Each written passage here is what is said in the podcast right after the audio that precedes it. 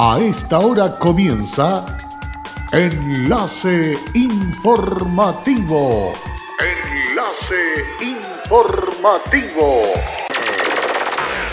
Un resumen de las noticias que son recepcionadas en el departamento de redacción de nuestra emisora, donde le contamos el acontecer de la región de Atacama y sus tres provincias. Enlace informativo a través de Candelaria Radio y sus estaciones en Tierra Amarilla, Los Loros, El Valle y Caldera. Auspicia Minera King Ross, apoyando al desarrollo sustentable de Atacama.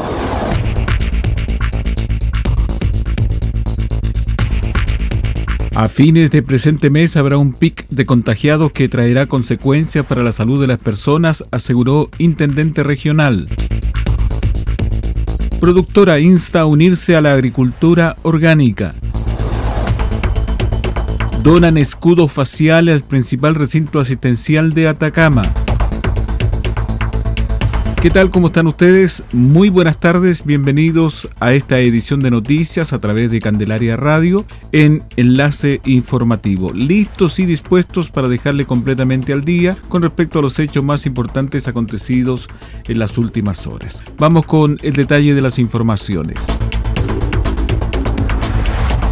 Un interesante ciclo de charlas online está realizando Minera Candelaria y Fundación Ataca Mágica con el fin de ofrecer un espacio de distracción a las personas, invitarlos a mantenerse en sus casas y ayudarlos a sobrellevar este periodo de contingencia sanitaria por COVID-19.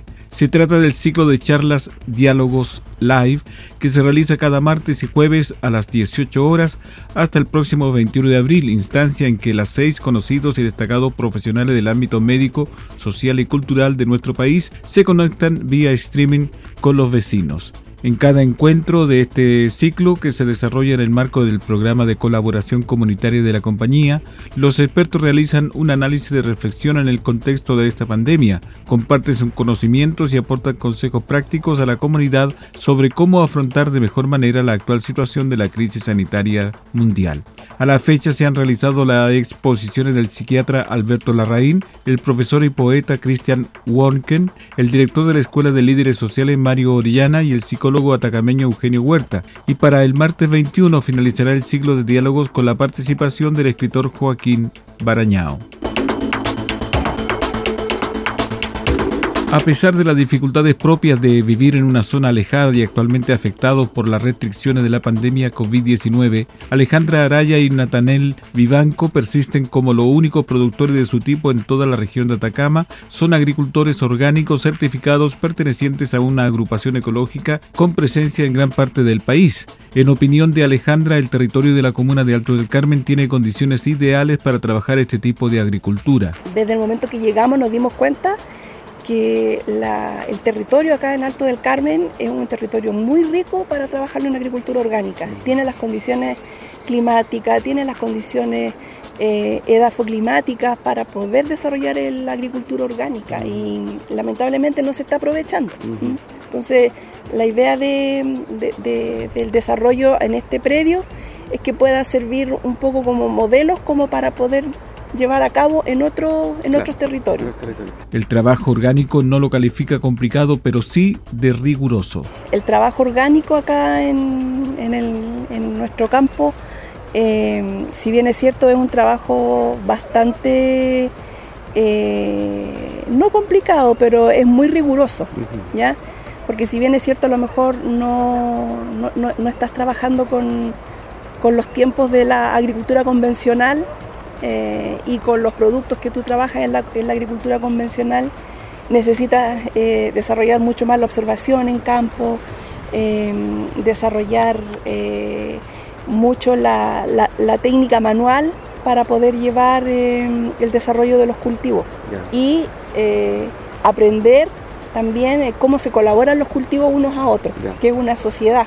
Actualmente Alejandra y Natanael manejan cerca de 7 hectáreas de producción orgánica en la localidad de Chunguito, Choyay y Pinte. Sus cultivos son diversos, destacando los frutales tales como mango, ciruela, granada, naranjo, limones, nueces, pécanos, nuez, duraznos, mancaqui, guayabas y uva de mesa. Pronto quieren empezar con el rubro de las hortalizas. Hoy día venden principal fruta fresca y fruta seca envasada tanto en Copiapó como en Santiago, pero por las restricciones de la pandemia es difícil salir de los centros de consumo con sus productos, aunque se mantienen enviando productos a clientes de la capital Cabe destacar que el Servicio Agrícola y Ganadero SAG realiza actividades de difusión sobre la normativa de certificación de agricultura orgánica y apoya la creación de agrupaciones de agricultores ecológicos.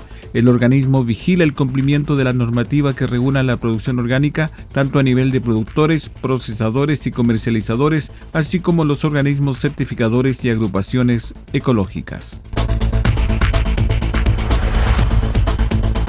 Con gran éxito se sigue desarrollando el programa Me Gusta Copiapó en Movimiento 2020 desde casa, iniciativa impulsada por el municipio de Copiapó durante este periodo de emergencia sanitaria por coronavirus y que busca contribuir a mantener la salud física y mental de los vecinos y vecinas de la comuna sin salir de sus hogares. La iniciativa ofrece de lunes a viernes diversas clases gratuitas online de baile entretenido, yoga, pilates, tai chi, programa neuromotriz para adulto mayor, strong by, zumba, adrenaline y entrenamiento funcional y pausa activa taller donde participa José Thompson, quien señaló me parece súper bueno que se sigan manteniendo los talleres, en especial el de entrenamiento funcional donde participo y que le ejecuta el profesor Fernando Meneses. En los videos que ha mandado se preocupa de todos los detalles, hasta del calentamiento previo, así que me parece muy positivo que la municipalidad lo siga implementando.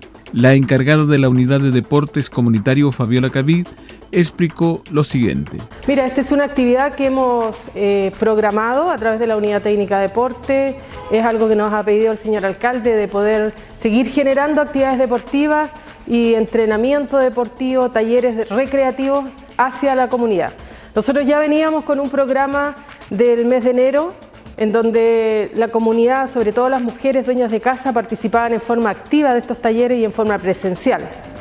Bueno, ante esta situación de pandemia, hemos eh, trabajado como equipo y generamos esta instancia en que desde la casa, la dueña de casa, el joven, el adulto, adulto mayor también, puedan seguir haciendo actividad física más adelante destacó Khabib. La verdad, eh, quiero hacer un reconocimiento especial a los profesores porque ellos están prácticamente 24/7 trabajando, porque lo que le hemos solicitado es que estas clases sean dinámicas, sean innovadoras y ojalá clase a clase vayan cambiando también su rutina. Junto con agradecer la participación de las vecinas y vecinos, el alcalde Marcos López señaló que estamos muy contentos con la participación de la comunidad porque ha mantenido las implicancias que tiene para nuestro país quedarse en casa.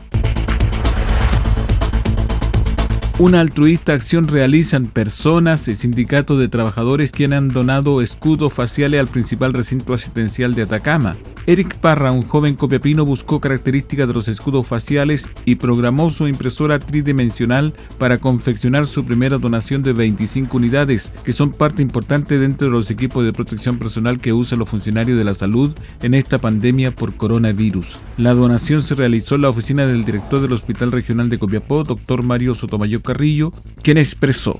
La verdad es que cuando me enteré de, la, de la intención de Eric de realizar esta donación me honestamente me conmovió porque en, esta circunstancia actualmente de, escasez a nivel mundial de elementos de protección personal, que son un insumo fundamental para proteger tanto a nuestros funcionarios como a la población, eh, la recibo con, con mucho agradecimiento a nombre, a nombre del hospital porque eh, todo en este momento cuenta y, si es una y esta ayuda por supuesto es muy importante para, para nosotros. Otra donación realizada al programa de prevención y control de infecciones asociadas a la atención de salud del Hospital Regional encabezada por la doctora Carmen Paz Rosas fue la efectuada por el Sindicato de Supervisores de Minera Candelaria, quien entregó 38 escudos faciales. Enrique Espinosa, secretario del sindicato, comentó que esta donación fue motivada por el reconocimiento a la labor que realizan los equipos de salud. ¿Qué los motivó a realizar esta donación? el, bueno, el, papel importante que, cumple la salud pública en, nuestro país y, ha quedado en evidencia ahora con este tema de la pandemia donde donde han sabido reaccionar de una manera rápida, de la manera correcta y han prestado un servicio que, como he dicho, que ha demostrado que es extremadamente importante para toda nuestra población. Si bien nuestro hospital cuenta con los equipos de protección personal necesarios, recibimos con mucho agradecimiento estas donaciones de equipos de protección personal. Esto ayuda, es muy importante, finalizó el director del establecimiento asistencial. Combatir el coronavirus es tarea de todos. Sé responsable, cuídate y cuida a los demás. Quédate en casa. Un mensaje de Radios Archi Atacama, unidos en la información y prevención. Hola, soy Aida Araya y trabajo en Kinross como especialista de permisos. Si hay algo de mi compañía que me enorgullece, es el respeto y cuidados a las personas. Esto es una motivación para seguir trabajando en esta compañía dando lo mejor de mí. Estamos presentes en Chile desde 1998. Desde entonces, hemos desarrollado diversos proyectos mineros en la región de Atacama y allí hemos construido estrechos vínculos que han fortalecido el respeto por nuestras comunidades vecinas y nuestros colaboradores. Kinross, comprometidos con Atacama.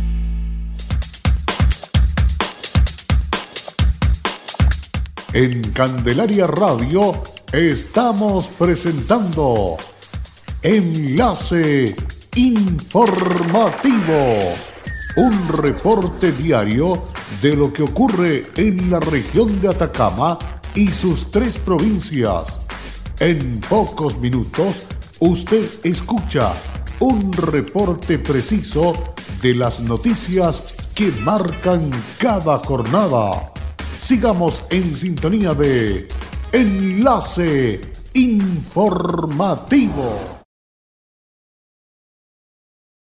Luego de la pausa ya estamos listos y dispuestos para seguir informando a través de Candelaria Radio. La Municipalidad de Tierra Amarilla ha buscado las mejores alternativas de prevención del virus. Una de ellas se replicó en la sanitización de calles y espacios públicos, siguiendo los protocolos establecidos por el Ministerio de Salud de Chile pero tras haberse diagnosticado cuatro casos positivos en la comuna, el miércoles 8 de marzo se retomó el operativo de desinfección, revisitando tanto las zonas urbanas como rurales en un amplio programa sanitario que se completó en seis jornadas.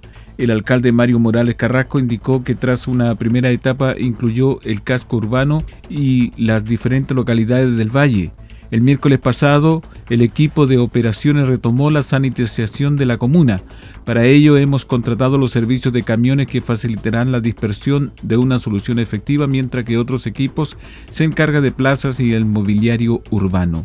Por su parte, la encargada de operaciones del municipio, Natalie Órdenes, añadió que este es un programa que se está desarrollando desde la primera semana de abril en la comuna, que tiene por objeto realizar la desinfección y sanitización de todos los espacios públicos de la comuna. Se realiza con el apoyo de un camión aljibe y también por personal municipal. Para ello estamos utilizando una solución que dicta el Servicio de Salud a través del protocolo de desinfección de espacios públicos, donde señala que se utiliza una mezcla de agua con cloro al 0,1%.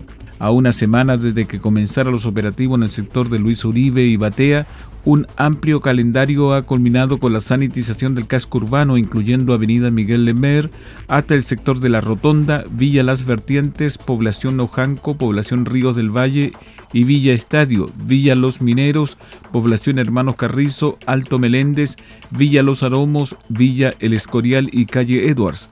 En el valle ha pasado el proceso en el sector de los Loros, Villa Emergencia, Mallorca, Molanas, Las Vizcachas 1, 2 y 3. Desde la Casa Edilicia informan que el proceso de sanitización será repetido con frecuencia mientras dure la crisis sanitaria, con el fin de resguardar la salud de todos los tierra amarillanos. Y finalmente se reitera el llamado a permanecer en casa porque si bien los espacios pueden ser desinfectados, la medida preventiva principal y más efectiva contra el coronavirus es la permanencia de los vecinos en sus hogares. La Comisión de Economía del Senado aprobó en general el proyecto de ley creado con mociones refundidas de la senadora Yasna Proboste y otros siete parlamentarios el cual busca que las empresas proveedoras de servicios de gas, agua, luz, telefonía e internet no puedan cortar ni suspender la prestación ni continuidad de estos clientes residenciales durante la totalidad de la vigencia del estado de catástrofe por emergencia sanitaria decretado por el gobierno. Así lo expresó la parlamentaria por Atacama. Bueno, estamos muy contentos porque se ha aprobado en general una mm, iniciativa que se ha presentado de diversos senadores y senadoras que permite colocar el foco en las personas, de, que permite avanzar en la protección y darles certezas. En el día de hoy hay muchos adultos y adultas mayores que están confinados porque no pueden salir dado su estado avanzado y el riesgo que significa que ellos puedan salir, a hacer filas y el riesgo al contagio. Y por lo tanto ellos están impedidos de pagar las cuentas. Y muchas personas que han perdido el empleo, que sus ingresos han bajado, lo que hace el proyecto de ley que refunde distintas mociones en el Senado es que en primer lugar prohíbe los cortes de servicios básicos y en eso consideramos el agua, la luz, la electricidad, el gas, pero también la telefonía y el Internet. Eh, y permite además que las cuentas que no se paguen se puedan prorratear hasta en 24 meses sin que estos impliquen cobros por multas e intereses. Asimismo, la congresista indicó lo siguiente. Lo que nosotros señalamos es que esto debe colocarse el foco en la protección a las personas y que además el Parlamento y el Ejecutivo tienen que actuar con la misma celeridad con la que se actúa para, por ejemplo, entregar instrumentos como el FOGAPE que estaban focalizados. Finalmente, la senadora Proboste señaló que el gobierno presentó una serie de dudas durante la sesión de instancia legislativa, a lo que esperan proponga una indicación al proyecto que busque mejorarlo en los aspectos que considere que no solo sea una manera de lograr una dilación en su tramitación. En un nuevo balance por COVID-19, el intendente Patricio Urquieta informó respecto a las bajas cifras de contagio en Atacama. La primera autoridad hizo un análisis y fue enfático en señalar lo siguiente. Mire, esta es una situación circunstancial que está viviendo nuestra región. Puede cambiar de un minuto a otro. En consecuencia, necesitamos tener la actitud y el compromiso de seguir cumpliendo las instrucciones de la autoridad sanitaria y no bajar los brazos en ningún minuto, porque esto significa que podremos incrementar las posibilidades de contagio de la comunidad. Ahora, siento que hay muchas personas que están cumpliendo y otro grupo que lamentablemente no lo está haciendo. Es un grupo minoritario, pero que pone en riesgo a toda la población y como consecuencia de ello seguimos nosotros difundiendo cuáles son las medidas de carácter permanente que están al interior y vigentes al interior de la comunidad para evitar los desplazamientos que sean innecesarios, con la obligación de las, todas las personas de quedarse en sus casas, de implementar el lavado de manos de manera frecuente, de evitar aglomeraciones y sin duda también las otras medidas que están vigentes están vinculadas al toque de queda, a evitar visitar, está prohibido visitar los centros de adultos mayores, están prohibidas también las reuniones de adultos mayores, eh, sea con los clubes como las uniones comunales, y también están prohibidas las visitas a los centros de residencias de menores. Más adelante agregó. Mire, nosotros no sabemos lo que va a ocurrir en el futuro, pero sí tenemos la certeza de que los tiempos que vienen van a ser mucho más difíciles. Van a existir un pic de, de contagios entre los finales del mes de abril y el mes de mayo, y por eso hemos hecho todo lo que está a nuestro alcance para poder fortalecer y preparar adecuadamente la red asistencial de tal manera que las personas que requieren hospitalización o atenciones clínicas la puedan recibir oportuna y adecuadamente.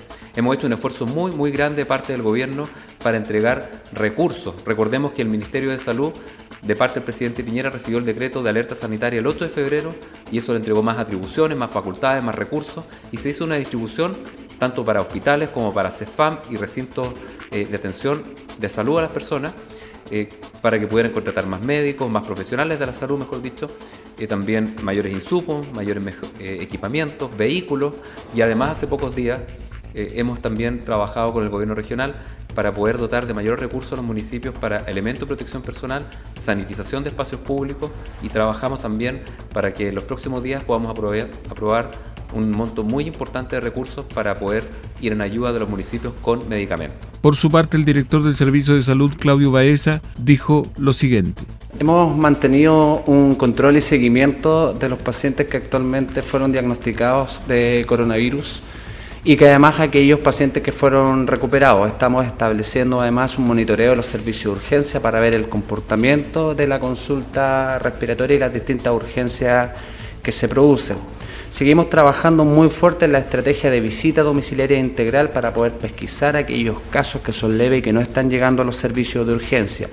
Y hoy día adicionalmente sostuvimos una reunión con los directores de, hospitales, subdirectores médicos y jefes de la unidad de pacientes críticos del Hospital Regional de Copiapó y del Hospital Provincial del Huasco para a partir del lunes aumentar nuestra capacidad de camas críticas con ventilación mecánica, con las capacitaciones pertinentes para ello y la reconversión para ampliar la capacidad hospitalaria que tenemos hoy día en la región de Atacama. Asimismo, el director informó que hoy sostuvo una reunión con los directores de hospitales, subdirectores médicos y jefes de unidad de pacientes críticos del Hospital Regional de Copiapó y Hospital Provincial del Huasco para que a partir del lunes aumente la capacidad de camas críticas con ventilación mecánica y capacitaciones pertinentes para aquello y la reconversión para la capacidad hospitalaria que se tiene hoy en la región. Y ya nos vamos de este resumen informativo, pero no antes, sino señalarle el informe que nos entrega el Servicio de Salud con respecto al tema de la pandemia. Total de casos analizados a la fecha son 702, casos positivos 13, casos recuperados 3, casos negativos 660, casos sospechosos 29. Así terminamos esta edición de noticias aquí en Candelaria Radio. Por la sintonía, gracias. Hasta pronto.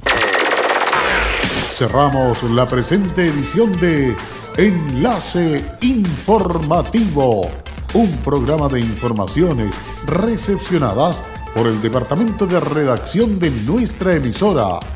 Enlace Informativo por Candelaria Radio. Es presentado por Minera King Ross, aportando al desarrollo sustentable de Atacama.